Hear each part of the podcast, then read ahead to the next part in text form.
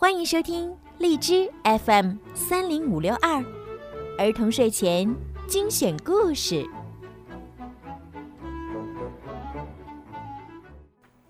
亲爱的小朋友们、大朋友们，你们好！欢迎收听并关注公众号“儿童睡前精选故事”，我是每天给大家讲好听的故事的小鱼姐姐。那很多小朋友呢都很喜欢米小圈的故事，所以呢经常留言给我，要求我多讲一点儿。没问题。那么今天呢，小鱼姐姐就要继续给大家讲《米小圈上学记》，来吧，一起听故事吧。欧罗巴州的诞生。欧罗巴是腓尼基国王阿格诺尔的女儿。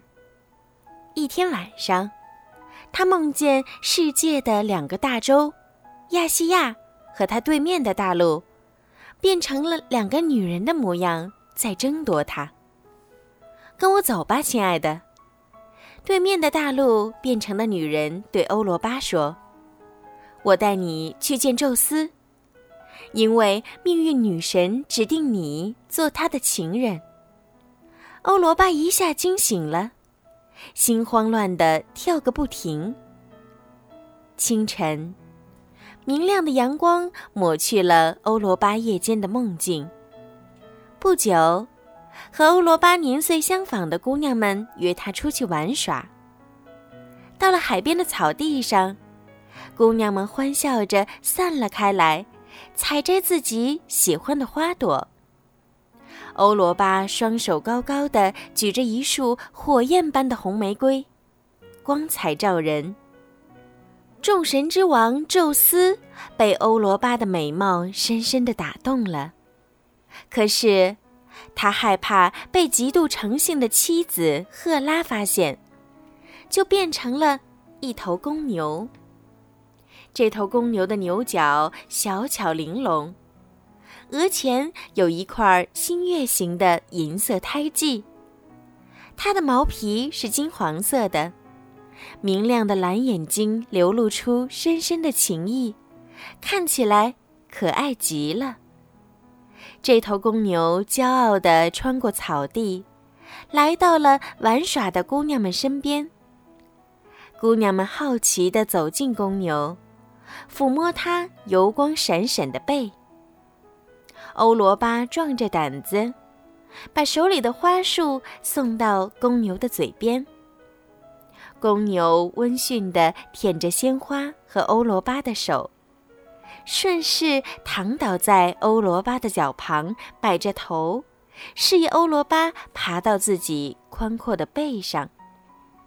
欧罗巴高兴地呼唤着他的女伴们。你们快过来呀！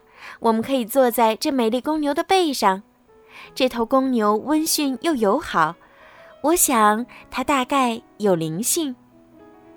他一边说，一边壮着胆子骑上牛背。公牛达到目的，便从地上跃起，缓慢地走着。可是，当他到达沙滩时，却加快了速度，像马一样开始奔跑，纵身跳进了大海。欧罗巴吓得紧紧地抓着牛角，回过头大声呼喊女伴们，可是他们已经听不见了。公牛驮着欧罗巴，在水中游了整整一天。傍晚时分，终于到了远方的海岸。公牛爬上陆地，停在岸边，让欧罗巴从背上轻轻滑下来，然后就消失了。欧罗巴正在惊讶，突然看到面前站着一个俊逸的男子。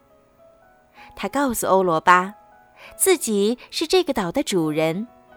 如果她愿意嫁给他，他可以保护她。欧罗巴在绝望之中答应了他的要求。其实这个男子就是宙斯。他实现了自己的愿望后，又像来时一样消失了。第二天早晨，欧罗巴从睡梦中醒来时，想起昨晚发生的事。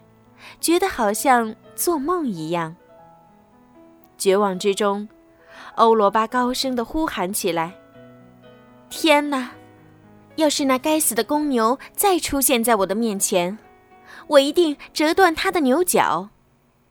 现在家乡远在天边，我除了死，还有什么出路呢？”欧罗巴想自杀，可是又没有勇气。突然，他听到背后传来一阵低低的笑声。他惊讶地回过头看，看到女神阿佛洛狄特站在身后，浑身放射出天神的光彩。女神旁边是他的小儿子，长着一对翅膀的小天使丘比特。他正弯弓搭箭，跃跃欲试。女神微笑着说：“美丽的姑娘，快息怒吧，你所痛恨的公牛马上就来，他会把牛角送来，让你折断的。我就是给你托梦的那位女子，把你带到这儿的是万能的神宙斯。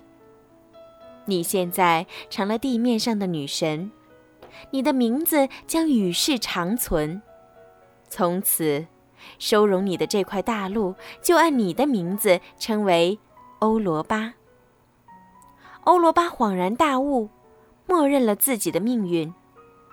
后来，他跟宙斯生了三个强壮而睿智的儿子，他们是弥诺斯、拉达曼提斯和萨尔珀东。